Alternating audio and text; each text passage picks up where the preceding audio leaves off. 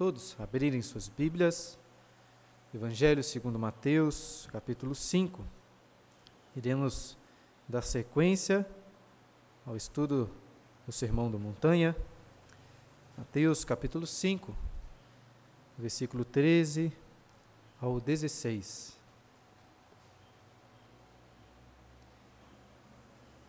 Que dizem assim: Vós sois o sal da terra.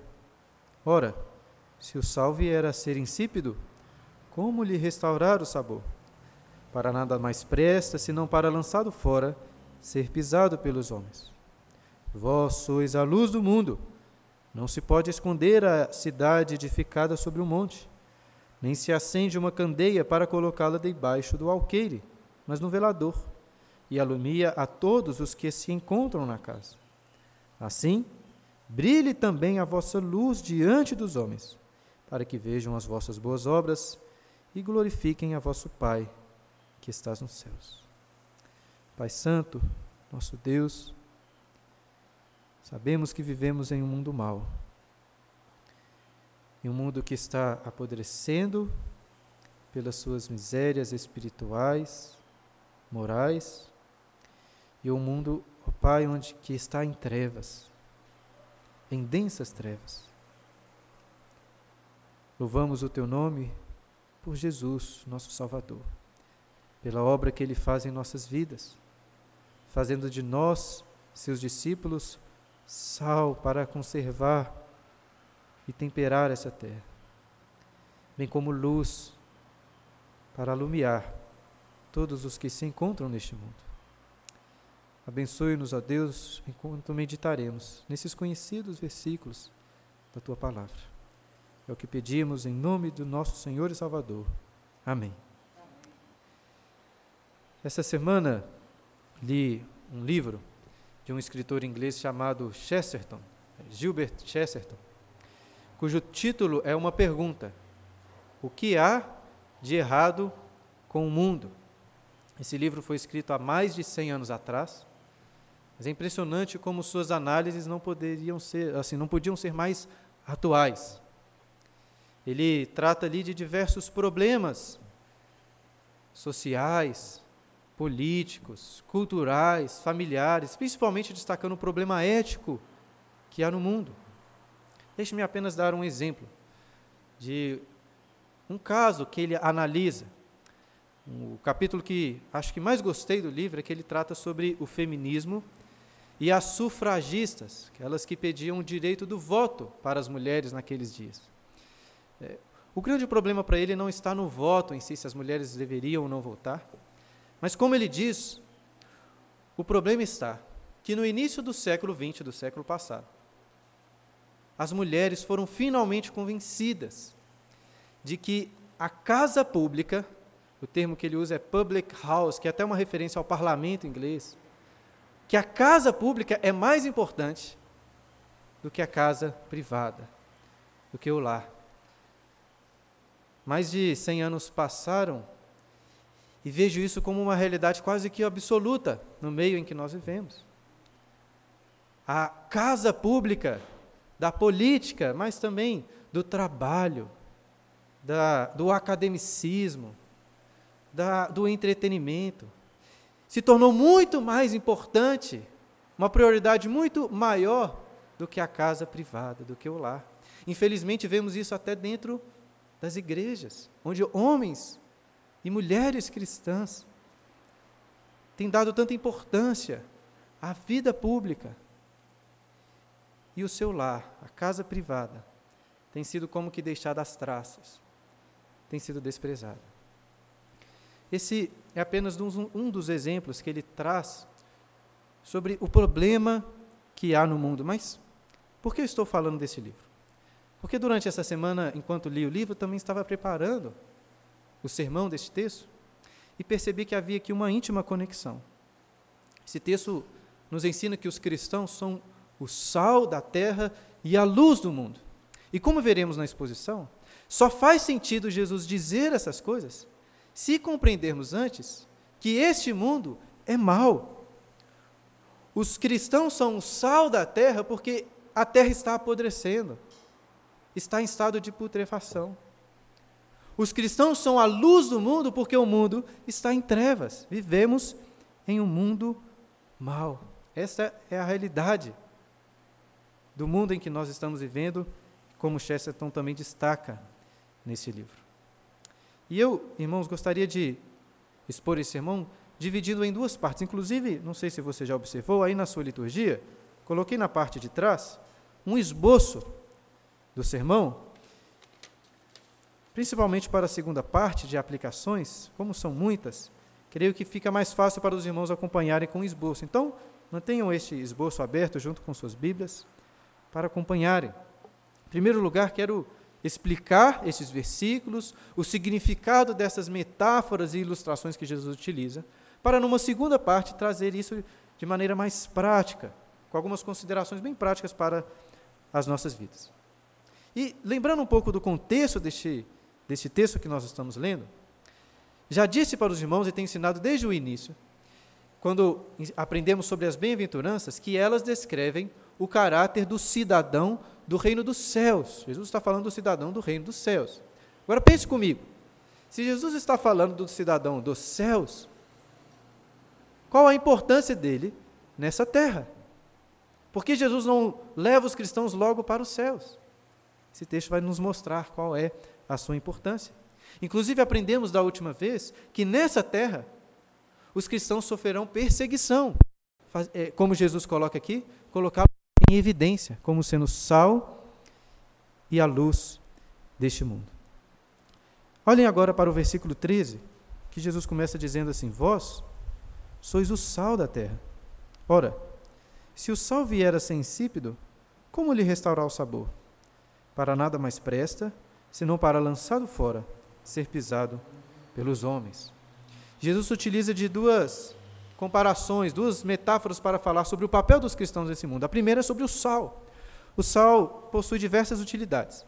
A principal, naquele período, creio que é a qual o Senhor Jesus está aqui ressaltando, é a função do, do, sal de preservação e de conservação. Naqueles dias não havia sistema de refrigeração, freezer, geladeira. E para preservar uma carne ou algum tipo de alimento, mas principalmente a carne, ela era salgada, para que ela não perdesse, ou pelo menos para retardar o apodrecimento daquele alimento. Da mesma forma, o ponto de Jesus é exatamente esse: os cristãos, nessa terra, devem realizar este efeito do sal de retardar o apodrecimento moral e espiritual desse ambiente em que nós vivemos. E é discutível também se Jesus tem em mente aqui outras características do sal. Eu creio que, muito provavelmente, até porque a Bíblia em outros lugares fala disso, ele tem em mente também o, o papel do sal como um tempero. Até mais que um tempero. É, já, inclusive, ouvi alguns chefes dizendo que o sal, ele não é propriamente um tempero que acrescenta assim, sabor ao alimento. Não é como a páprica, a pimenta, o alho, que dá um sabor extra ao alimento. O sal ele tem um papel de realçar o sabor da comida, o seu próprio sabor, realçar aquilo que há de bom. Da mesma maneira, o que Jesus está dizendo é que, na prática, os cristãos devem ser como este sal, além de retardar a, o apodrecimento, realçar aquilo que há de bom Neste mundo, ainda que seja um mundo cruel, um mundo vil, existem coisas boas e os cristãos têm o dever de realçar o sabor, as delícias daquilo que é bom e belo nessa terra. Agora olhe novamente para o texto. Jesus começa dizendo assim: Vós sois. Ele não diz, vós deveis ser, ou vós podeis ser. Ele diz, vós sois. Por quê? Porque essas são qualidades intrínsecas. Ele fala a mesma coisa em relação à luz. Vós sois a luz porque são qualidades necessárias. O cristão, pela graça de Deus, ele é o sal da terra, ele é a luz do mundo. O cristão que não serve a esses propósitos não passa de um falso cristão. Jesus está mostrando isso. E novamente, olhe para o versículo 13 e também o 14. Notem que Jesus não fala assim, vocês ou vós sois os sais, ou as luzes, ele não fala no plural. Creio que ele está indicando que o que ele tem em mente não são indivíduos espalhados pelo mundo servindo como sal e como luzes, mas é uma única igreja. Vós sois o sal, vós sois a luz. É a única igreja que serve como luz e sal, sim, espalhada por toda a terra. E após considerar que os cristãos são como o sal da terra, Jesus faz a seguinte, levanta a seguinte questão: Ora, se o sal vier a ser insípido, como lhe restaurar o sabor?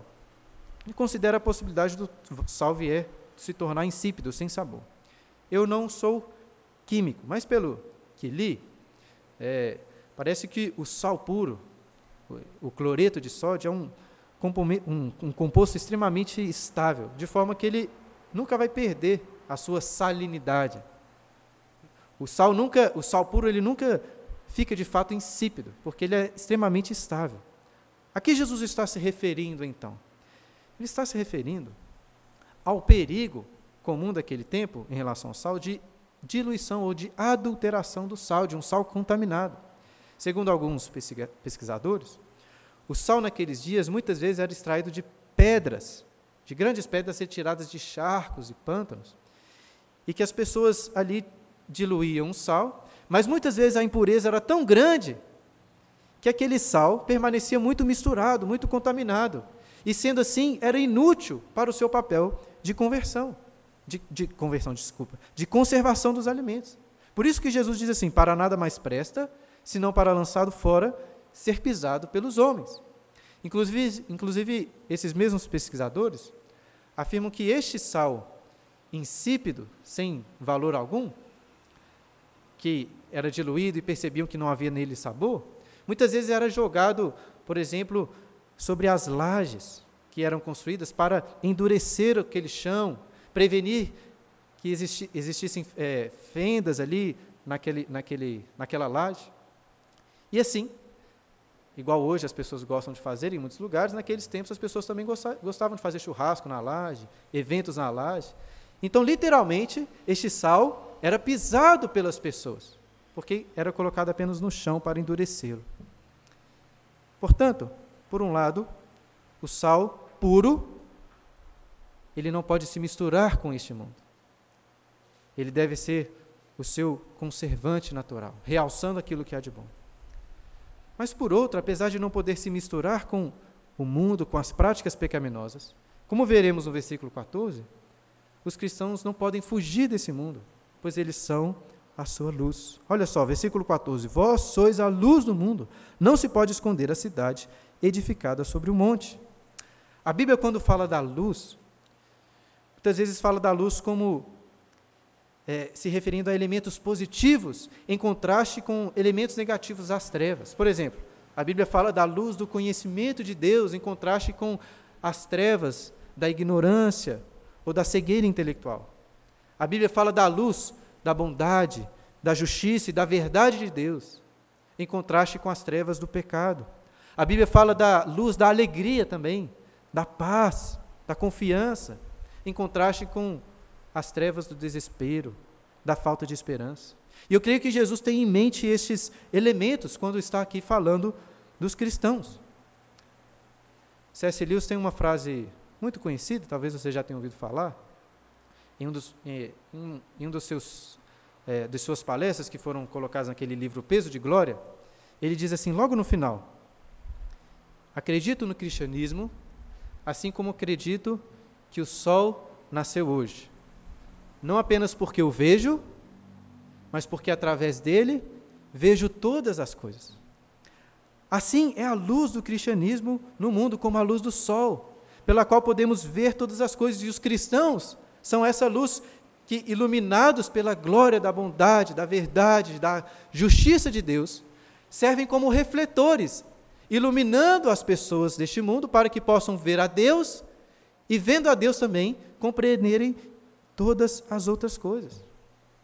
E na sequência, Jesus agora fala sobre. Ele vai se utilizar de duas, duas outras comparações para exemplificar melhor o papel do cristão como luz no mundo.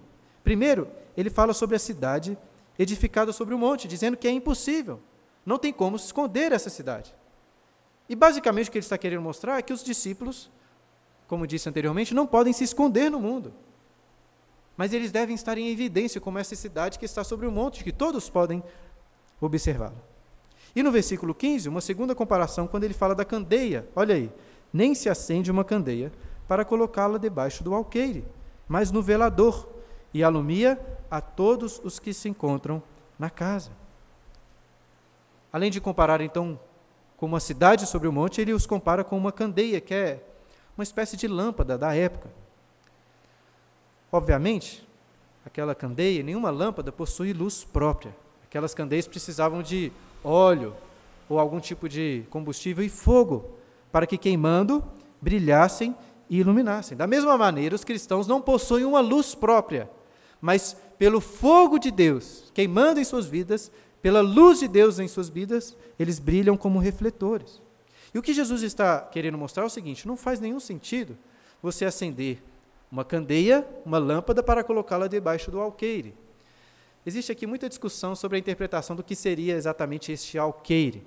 De toda forma, certamente algum tipo de recipiente, tigela, e que a lâmpada por debaixo, ou a candeia por debaixo, não faria não, não iluminaria nada, estaria apagada. O que Jesus está querendo mostrar é que é inconcebível isso. É inconcebível colocar uma lâmpada debaixo de um recipiente, debaixo de uma tigela. Claro que na arquitetura moderna a gente não pode duvidar de muita coisa, não é mesmo? Não duvido nada de alguns arquitetos colocando luzes aí nos lugares mais estranhos. Mas ainda assim continua sendo algo irracional, não faz sentido. O propósito da lâmpada é iluminar. Por isso que Jesus diz: ela é colocada no velador para que então alumie todos os que estão na casa. É claro que uma candeia não nunca iria iluminar toda a casa que você mora hoje, que tem mais de um cômodo. Mas naqueles dias, muitos, muitas casas eram apenas de um cômodo, por isso que apenas uma candeia era suficiente para iluminar toda a casa. É sobre isso que Jesus está falando. E o ponto que ele quer mostrar para os cristãos é: além de serem visíveis, como a cidade sobre o monte, eles devem brilhar essa luz a luz de Cristo, a luz de Deus. Que ele continua dizendo no versículo seguinte, olha só, versículo 16: Assim brilhe também a vossa luz diante dos homens, para que vejam as vossas boas obras e glorifiquem a vosso Pai que estás nos céus. Qual é o papel da lâmpada? Por que, que à noite, quando você chega em casa, você logo procura um interruptor para ligar a luz? Para que as trevas sejam dissipadas por ela. Este é o papel da lâmpada, dissipar as, luz, dissipar as trevas, para que possamos enxergar as coisas, saber por onde caminhar. Da mesma forma, os cristãos devem brilhar a luz, e creio que para cumprir dois objetivos. Em primeiro lugar, para revelar os pecados, os males deste mundo. Lá em Efésios, no capítulo 5, versículo 13, Paulo diz assim: que todas as coisas, quando reprovadas pela luz, se tornam manifestas. Ou seja, o papel de revelar aquilo que está errado mas não apenas de revelar os erros, os males do mundo, como também de revelar o caminho da salvação. Vocês devem se lembrar daquele salmo famoso, versículo do Salmo 119, 105, que diz: Lâmpada para os meus pés é a tua palavra e luz para os meus caminhos, falando da palavra de Deus como essa luz que também ilumina os nossos caminhos, não só aponta os erros, mas nos mostra o caminho pelo qual nós devemos seguir. Ou seja, a luz revela tanto qual é o problema, o pecado, como também aponta o caminho, a salvação que nós devemos buscar, que nós podemos ter. E ele fala das. E, e, e, como Jesus fala que faremos isso? Ele diz: Assim brilhe também a vossa luz diante dos homens, para que vejam as vossas boas obras e glorifiquem a vosso Pai que está nos céus. Lá em Mateus, no capítulo 6, no capítulo seguinte, Jesus vai nos ensinar que nós não devemos fazer as boas obras diante dos homens para receber deles recompensa. Ele fala lá dos hipócritas, que dão esmolas, que oram e que jejuam, a fim de que todos possam ver e receber então deles a sua recompensa. Jesus disse que nós não podemos fazer isso, devemos antes buscar a recompensa de Deus que está nos céus, nosso Pai que nos vem em secreto. Mas por outro lado, neste versículo aqui, Jesus está assim ensinando que a luz que está em nós, a luz de Cristo, deve brilhar para que os homens possam sim ver as nossas obras e assim glorificarem a Deus. Alguns interpretam esse versículo entendendo que a luz que Jesus está falando aqui, brilhando diante dos homens, são as obras, as nossas boas obras. Mas olhe novamente para o versículo.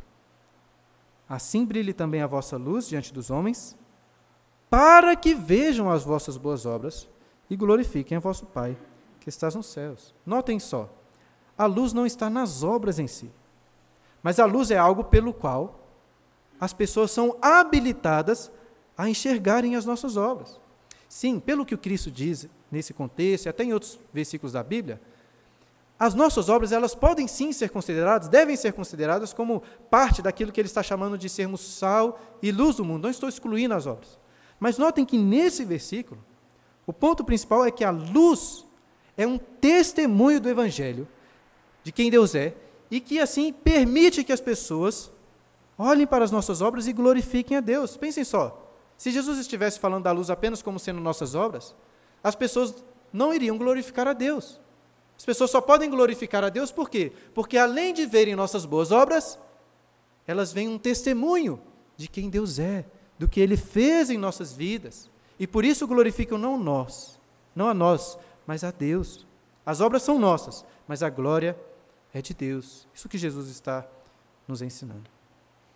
E tendo em vista esse entendimento dos versículos, essas, essas explicações que trouxe, gostaria, como disse nessa segunda parte, trazer algumas considerações práticas. São dez considerações, são dez aplicações, tendo em vista cada um desses pontos que nós abordamos aqui. E, em primeiro lugar, quero voltar ao que disse logo lá no início.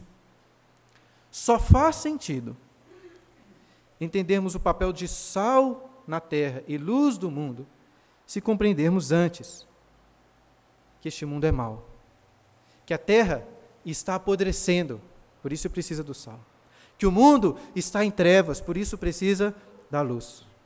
Este é o mundo mau. E essa é a compreensão mais correta, mais exata que podemos ter deste mundo em que nós vivemos. Mundo mau, podre e em trevas. Obviamente, não estou falando aqui do globo terrestre em que nós vivemos, mas estou falando dos homens que são responsáveis por essa terra.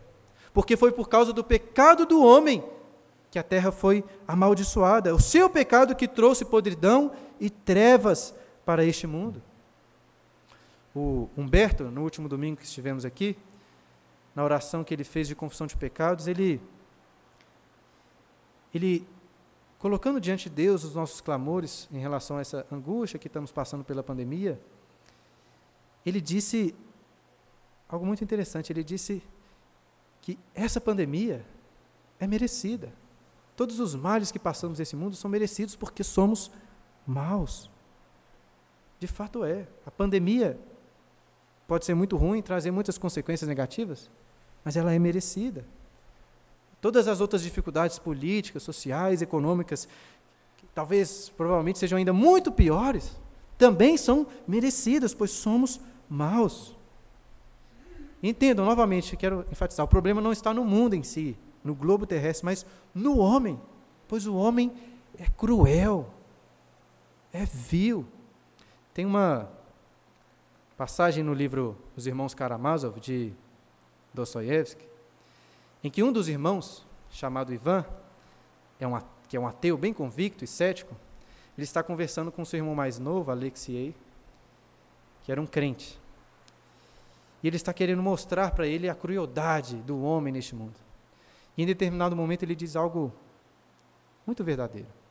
Ele diz assim: de fato, às vezes se fala da crueldade bestial do homem. Mas isso é terrivelmente injusto e ofensivo para os animais.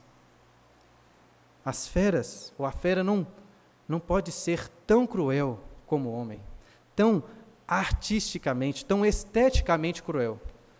O tigre simplesmente fere, dilacera.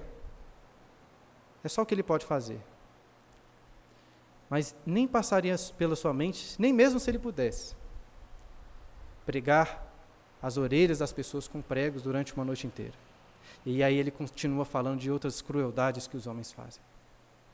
Apesar de ser um ateu, ele não estava errado nesse ponto.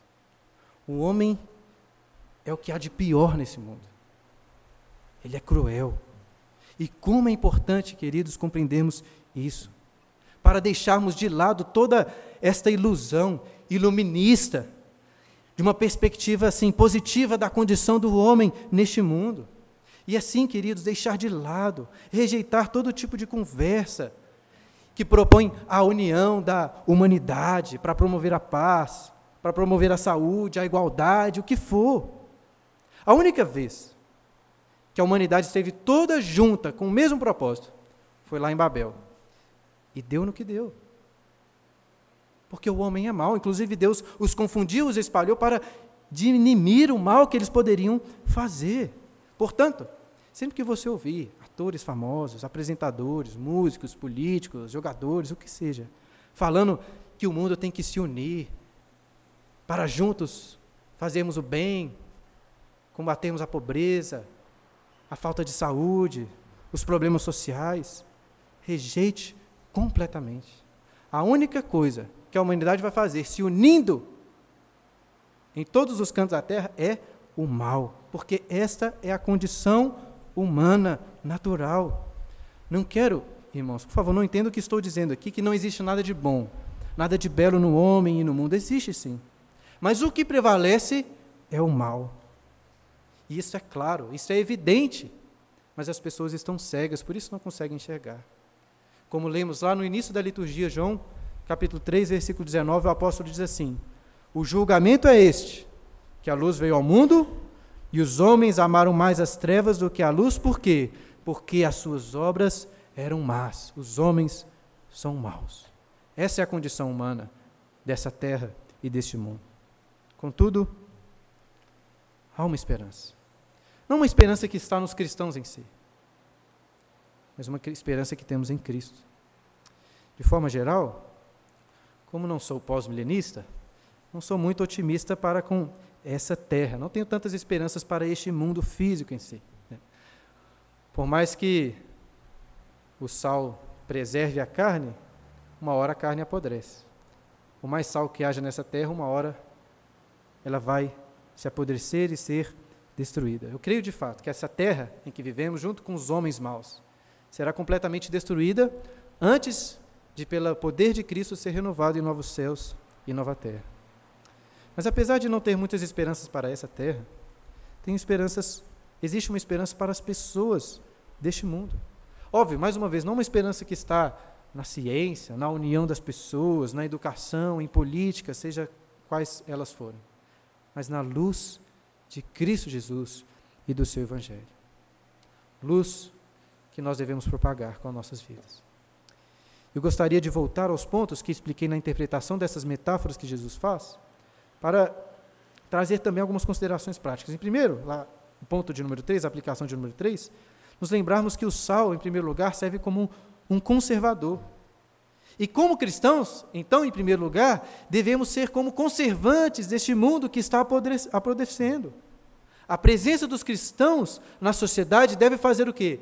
Inibir o mal, inibir o mal, inibir o pecado, os erros. Assim como vemos, por exemplo, o exemplo de, como vemos o exemplo de José no, no Egito. Também Daniel na Babilônia, seus amigos, que não só inibiram o mal, como levaram tantos a conhecerem a glória de Deus, a glorificarem o nome do nosso Senhor. Devemos ser como estas pessoas. Mas o sal não serve apenas para, para preservar a comida. Vimos também uma segunda característica, aplicação de número 4, que o sal serve como um realçador de sabor. Importante o sal. Até uma batatinha frita, sem sal, sem graça. É a melhor da picanha se não tiver sal nenhum, não vai ser grandes coisas. Este é um mundo mau, cheio de podridão, mas está também repleto de coisas boas. E como cristãos, devemos salgá-los, temperá-los, realçando com alegria, com satisfação, o sabor que Deus criou para tantos deleites. Tantas coisas que Ele criou que são boas. A contemplação da natureza, dos rios, das montanhas, dos animais. Aquela risada alegre, livre, em uma conversa descontraída. Ou então, quando você senta para comer uma boa comida, comer, tomar uma boa bebida, prazer de estar junto com a sua família, o prazer de estar junto com seus irmãos, os prazeres, os intensos e comuns prazeres da vida conjugal, você poder segurar uma criancinha no seu colo, você poder receber um beijo da sua filha no rosto, você celebrar, festejar, dançar, Você poder trabalhar e ser bem-sucedido no seu trabalho. Você também poder descansar em uma rede, ler um bom livro, ler um bom romance, sentar no seu sofá para assistir um bom filme. São muitos deleites criados por Deus e que nós, como cristãos, devemos realçar a alegria e a satisfação das delícias que o Senhor nos concede. Devemos fazer isso.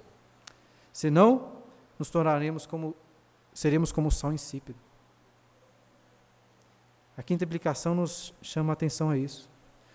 Se, nos, se dizemos que somos cristãos, mas não cumprimos essas funções do sal, as quais destaquei aqui, somos como o sal insípido, que não presta para nada a não ser, a não ser lançado fora e pisado pelos homens. E agora quero chamá-los a atenção para aquilo que Cristo nos ensina sobre a luz.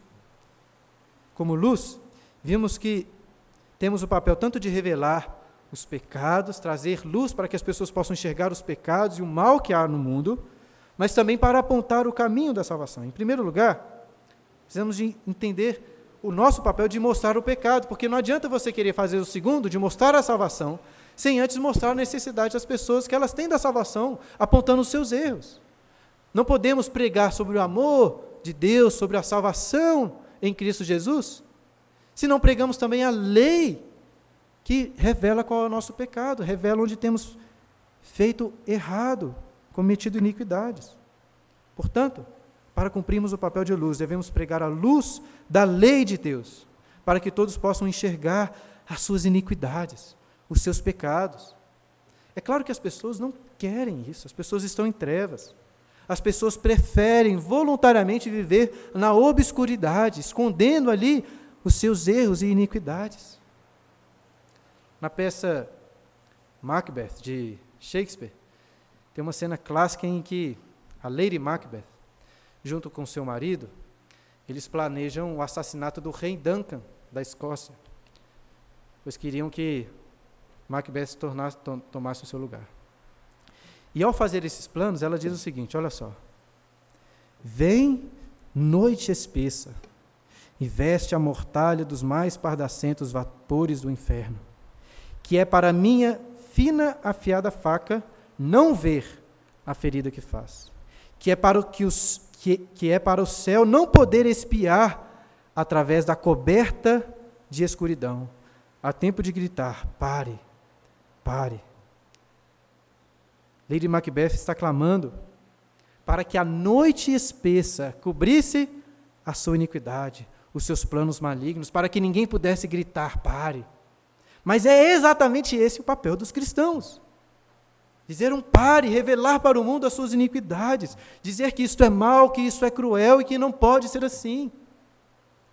Devemos, como cristãos, fazer como o profeta Natan, que foi até Davi trazer luz para a obscuridade do seu coração, que estava cego para o pecado que tinha cometido, fazendo reconhecer aquele mal. Contudo, não para por aí. Devemos pregar a lei para que as pessoas entendam o que tem feito de errado. Mas devemos também pregar o Evangelho, para que todos conheçam a obra do nosso Salvador. Não só os males deste mundo, mas qual é o caminho da salvação. Jesus, nestes versículos, ele falou de uma única candeia que ilumina toda a casa. É claro que uma casa de um cômodo só. Mas estava pensando que talvez possa ser este o seu caso lá no seu trabalho, lá na sua vizinhança. Talvez uma única candeia, mas que é suficiente para trazer a luz de Cristo para todos os que estão ali. Não precisa do pastor ir lá no seu trabalho, pregar o Evangelho, conversar com seus colegas, pois você é a luz de Cristo naquele local. Você até pode chamá-los para vir à igreja, mas nós temos que entender que a luz de Cristo não está apenas aqui na pregação do domingo, está onde você trabalha, mora, ao seu derredor, porque você é esta luz que deve pregar a salvação em Jesus. E como oitava aplicação, queridos, eu gostaria de fazer uma reflexão sobre o papel da igreja como instituição e assim cumprindo o papel de luz neste mundo. Já tenho mostrado para os irmãos como que a Bíblia nos ensina que o, o foco da igreja, a sua missão principal não pode ser, não é fazer assistência social, sabe, promover mudanças políticas, procurar ser uma igreja, entre aspas, relevante, né, como muitos dizem aí. Nem mesmo o, o propósito principal de tentar redimir essa cultura. Essas coisas até podem acontecer, mas o que eu estou querendo mostrar é que esse não é o foco da igreja de Cristo, porque o foco está na pregação do Evangelho. Eu admiro muito o exemplo de Richard Baxter, pastor Richard Baxter, quando foi pastor numa cidade chamada Kidderminster. Quando chegou ali para pastorear aquele local, poucas pessoas conheciam verdadeiramente sobre Deus. A cidade era conhecida pela sua imoralidade, pelos seus erros.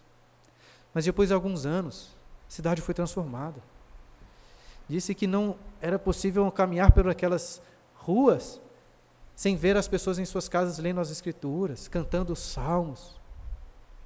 E por que ocorreu essa profunda mudança em toda a sociedade? O que, o que, que Richard Baxter fez? Promoveu filmes cristãos, ciência cristã, pinturas de arte cristã, eventos sociais, eventos políticos, culturais. Ah, ficou falando sobre essas coisas? Não que isso não possamos fazer, mas não foi isso que ele fez. Não foi esse o seu foco. Ele simplesmente esteve ali, pregando o evangelho, todos os domingos na igreja, e catequizando, fazendo discipulado de casa em casa durante a semana. Este é o trabalho da igreja, pregar o Evangelho. Se você observar todos os momentos, movimentos de, de avivamento na história da igreja, perceberá claramente que é quando se voltam para a palavra de Deus, para o seu Evangelho. Percebemos isso muito claramente na reforma protestante. Inclusive, vou dizer aqui algo que talvez vocês achem muito estranho, mas estou bem convicto disso. A reforma protestante caminhou muito bem, enquanto a sua, a sua preocupação estava com a palavra de Deus, com o culto, com aquilo que é a missão principal da igreja. Quando Lutero e outros reformadores começaram a se envolver com questões mais políticas, a coisa desandou. Depois você pesquisa sobre essa história. Não sou apenas eu que estou dizendo isso. Olha o que disse pastor Martin Lloyd Jones em seu sermão nas bem-aventuranças. Prestem atenção. A tarefa primária da igreja consiste em evangelizar e pregar o evangelho. No instante mesmo em que a igreja começa a intervir nas lides políticas, sociais e econômicas, ela já começou a atrapalhar-se, a entravar-se quando a tarefa evangelizadora da qual foi incumbida por Deus. Permita-se ao crente individual desempenhar seu papel de cidadão. Os indivíduos podem fazer isso, devem fazer isso. Todavia, como igreja que é, a igreja não pode intrometer-se e nem preocupar-se com tais questões. Nossa tarefa consiste em pregarmos o Evangelho, apresentando a mensagem de salvação a todos os homens. Esse é o foco da igreja como luz deste mundo. Mas apesar de dar destaque à necessidade do testemunho verbal do Evangelho, eu quero, na nona aplicação, chamar a atenção mais uma vez para as obras, pois ressaltei que espelhamos sim a luz de Cristo através de nossas obras. Lá em Efésios, no capítulo 5, versículo 8 e 9, Paulo diz assim: Pois outrora erais trevas, porém agora sois luz no Senhor. Andais como filhos da luz, porque o fruto da luz consiste em toda bondade, justiça e verdade.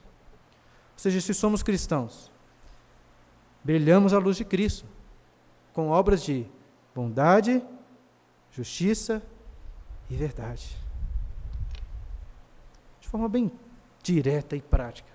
Nós somos cristãos, iremos revelar a luz da importância da honestidade nessa terra de tantas mentiras e desconfianças. A luz da verdadeira castidade neste mundo promíscuo e imoral. A luz da alegria do casamento, onde tantos divórcios são vistos, adultérios, a luz da boa e correta educação de filhos, enquanto vemos tantas crianças serem criados, crescendo como verdadeiros monstros, a luz da satisfação de um trabalho árduo, enquanto tantas pessoas são preguiçosas, não querem trabalhar. A luz também que temos da paz, confiança, segurança, mesmo em meio às tribulações, enquanto as pessoas estão se desesperando por aí. A luz também de termos um lazer agradável, sadio, bom, enquanto muito tempo se perde com futilidades, com entretenimento barato. Também a luz da preciosidade da inteligência, da erudição, enquanto muitos desse mundo desprezam o conhecimento. A luz também da cordialidade, na maneira de falar, de tratar o próximo, de sermos mansos, de agirmos com domínio próprio, enquanto vemos tantas brigas, tanta irascibilidade. Devemos revelar a luz também do zelo da hospitalidade, de termos pessoas em nossas casas, de, nos, de sermos desprendidos, de ajudarmos uns aos outros, enquanto as pessoas querem tanto viver cada um no seu próprio lugar, no seu próprio canto. Devemos mostrar a luz também da satisfação que encontramos em coisas pequenas, da satisfação em comer, em beber, mas com moderação. Enquanto vemos aí tanta glutonaria e bebedices. São com essas obras e outras excelentes obras que manifestamos para o mundo a luz de Cristo. Claro que as pessoas não vão se converter e glorificar a Deus apenas vendo as suas boas obras. Mas devemos aqui nos lembrar das palavras do apóstolo Pedro. Quando lá em 1 Pedro capítulo 3, ele se dirige, dirige às mulheres casadas com maridos incrédulos. E ele diz, maridos que certamente já conheciam o testemunho verbal do Evangelho, mas ele disse que essas mulheres não ganhariam seus maridos pelo muito falar, mas em silêncio, ele diz lá, iriam ganhá-los através do seu bom procedimento, do seu procedimento honesto e piedoso. Claro que ele está falando ali de mulheres casadas com incrédulos, mas isso se aplica a todos nós. Eu conheço cristãos, homens que e mulheres que se converteram ao cristianismo, porque viram discípulos de Cristo que, além de professarem a fé, eram pessoas inteligentes, eram pessoas bondosas, eram pessoas amorosas, eram pessoas cordiais, hospitaleiras, e que isso os atraiu ao Evangelho. Devemos brilhar com nossas obras à luz de Cristo. Por fim, gostaria de concluir considerando o seguinte: se queremos brilhar neste mundo à luz de Cristo, precisamos antes arder pelo fogo de Deus em nossas vidas. Lá em João no capítulo 5, versículo 35, Jesus fala de João Batista como uma lâmpada que ardia e alumiava. Naquele mundo antigo, sem eletricidade, como disse, as lâmpadas elas ardiam em combustão ali com fogo. E ao queimarem, iluminavam, traziam luz. Da mesma maneira, nós só iremos brilhar à luz de Cristo se antes estivermos queimando, ardendo pelo fogo da presença do Espírito Santo de Deus em nossas vidas. Isso não é papo de pentecostal. Tendo em vista essa figura da, da candeia, é exatamente isso que devemos compreender. O fogo de Deus, da presença do Espírito Santo, deve queimar nas nossas vidas, para que assim possamos alumiar este mundo, como Moisés, que, tendo intimidade com Deus naquele monte Sinai, quando desceu, o seu rosto resplandecia. Os nossos rostos devem resplandecer aquilo que Deus tem feito em nossas vidas pela intimidade que nós temos com Ele. E queridos, nós temos vivendo em dias, vivendo, vivendo dias extremamente assim, conturbados, por tantos motivos, Obviamente, não é o objetivo dos meus sermões entrar nas questões tanto do dia a dia, mas eu quero encorajá-los. Um mundo de tantos perigos, de tantos medos, de tantos erros e corrupções, a não se preocuparem com as trevas. Porque onde a escuridão é mais espessa, a luz brilha mais forte nas trevas, a glória do nosso Deus irá brilhar ainda mais. Não temos motivo para ficarmos preocupados com essas coisas. Que Deus assim nos abençoe e faça queimar dentro de nós este fogo